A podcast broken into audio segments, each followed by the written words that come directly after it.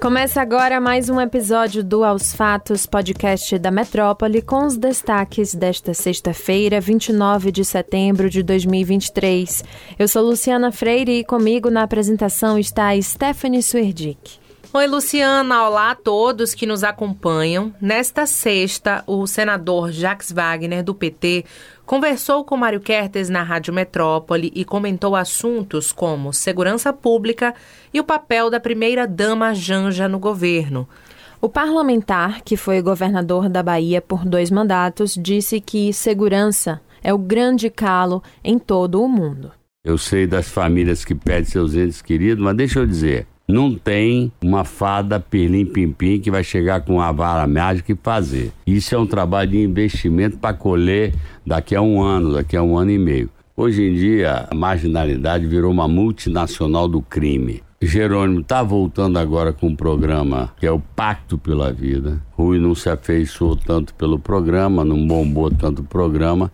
Eu me afeiçoei, Mário, porque uma vez por mês, todo mês, a gente chamava os comandantes das regiões e fazia lá, tinha uma projeção, um mapa, quantos morreram, quantos homicídios na sua região. Isso para mim era importante porque, pelo número um, criava uma cumplicidade entre os poderes. Além disso, Cada comandante que ia lá ficava com a cara mexendo. Então isso obrigava a empurrar as pessoas. Porra, fim do mês eu vou ter que prestar conta. O senador ainda comentou sobre a relação da primeira-dama, Janja da Silva, e a política governamental. Segundo ele, a relação de Janja com a política causa certos ciúmes em integrantes do governo. Uma mulher jovem que sempre trabalhou a vida inteira dela, então não é uma pessoa que chegou agora porque está casada com Lula. Tinha um trabalho dela lá em Itaipu Binacional, sempre foi uma pessoa nem sei se era do PT, mas era militante na política no sentido amplo da palavra, gosta de cultura, gosta de arte, gosta do lado social, então ela tem protagonismo realmente. A Janja diz, ó, não tô aqui de enfeite. É um direito dela. Se às vezes passa do ponto ou não passa do ponto, aí é ciumeira de todo mundo. Ela seria um modelo que Eva Peron foi na Argentina? Porque Eva Peron foi uma primeira-dama dessas que participava, tinha uma atuação inclusive política muito grande na Argentina, mas morreu muito cedo. Eu acho difícil. Eu não vejo, sinceramente, ela entrando na seara do debate político propriamente dito, articulação política e tal. Óbvio que ela vai dar a opinião dela. Eu, por enquanto, não vejo ela nesse sentido da política institucional, de substituto eventual ou de continuidade do programa dele. Sobre economia, Jacques Wagner avaliou que o governo precisa conter gastos para não sofrer no futuro. O político também comentou sobre a queda dos juros básicos pelo Banco Central. Durante a entrevista, Wagner afirmou que o Brasil avança na questão econômica, apesar das dificuldades com a crise fiscal. Abre aspas. A verdade é que todo mundo é governante, que é governador, prefeito, todo mundo quer folgar no sentido de ter mais orçamento para poder atender mais demandas da sua cidade e do seu estado, ou dos seus eleitores, no caso dos seus parlamentares, e não dá. Fecha aspas. O senador também afirmou que conversa com colegas de legenda e sabe que há certa dificuldade com a contenção de gastos. O político também comentou sobre a taxa básica de juros do BC.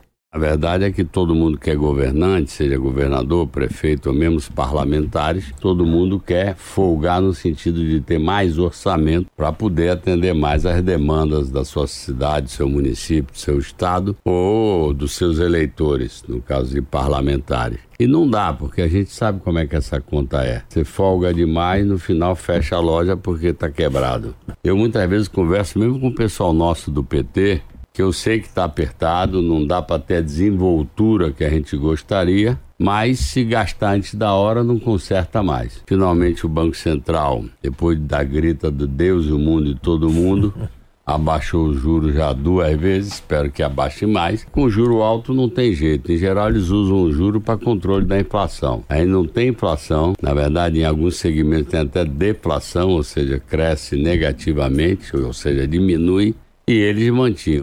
E essa entrevista completa está disponível no YouTube do Portal Metro 1. O governo de Lula enviou ao TCU, o Tribunal de Contas da União, uma consulta sobre a possibilidade de não aplicar os mínimos constitucionais de saúde e educação em 2023. O objetivo é evitar a necessidade de injetar até 20 bilhões de reais adicionais nessas áreas, sob o risco de um apagão nos demais ministérios. O documento foi protocolado na noite da última quinta, depois de uma avaliação do governo de que é necessário resolver o impasse. A insegurança existe porque os mínimos constitucionais de saúde e educação, vinculados à arrecadação, voltaram a vigorar depois da sanção do novo arcabouço fiscal no dia 30 de agosto. O ato significou também a revogação do teto de gastos, que exigia uma aplicação mínima em saúde e educação menor do que as regras retomadas.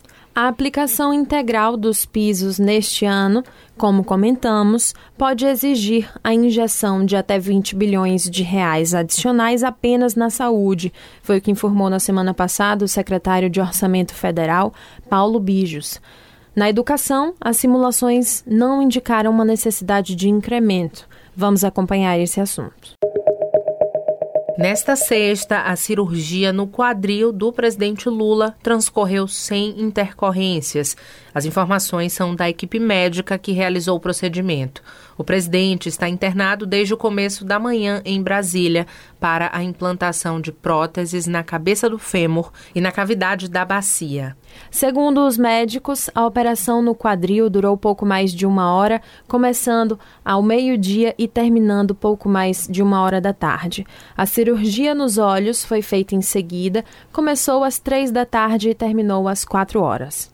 A cirurgia foi realizada na tarde de hoje no Hospital Sírio-Libanês de Brasília. O presidente deve ficar internado até terça-feira e depois se recuperar no Palácio da Alvorada com ritmo reduzido de trabalho. O procedimento é chamado de artroplastia total de quadril na parte superior do fêmur direito para a implantação de uma prótese híbrida cimentada e sem cimento. Na prática, partes dos ossos da coxa e da bacia são retiradas e substituídas por peças artificiais de metal e porcelana.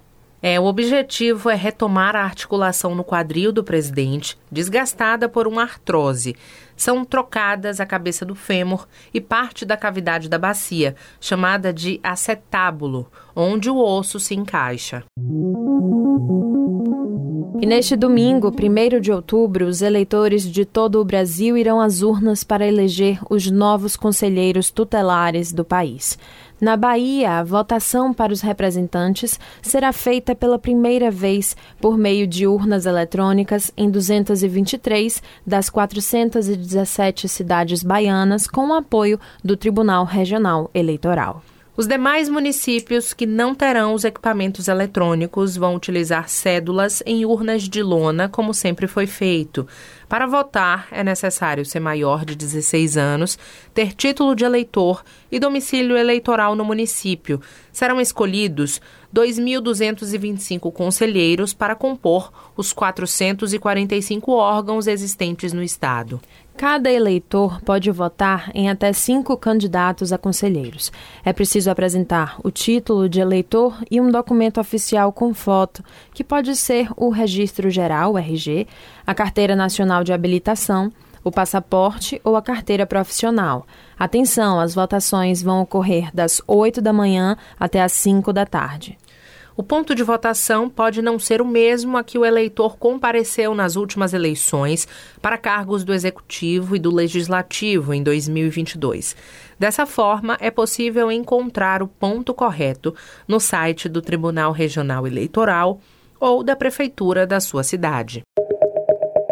Uma forte tempestade fora de época inundou nesta sexta-feira a cidade de Nova York, nos Estados Unidos, e fez o governo local declarar estado de emergência na região. É, autoridades não previram a força das chuvas.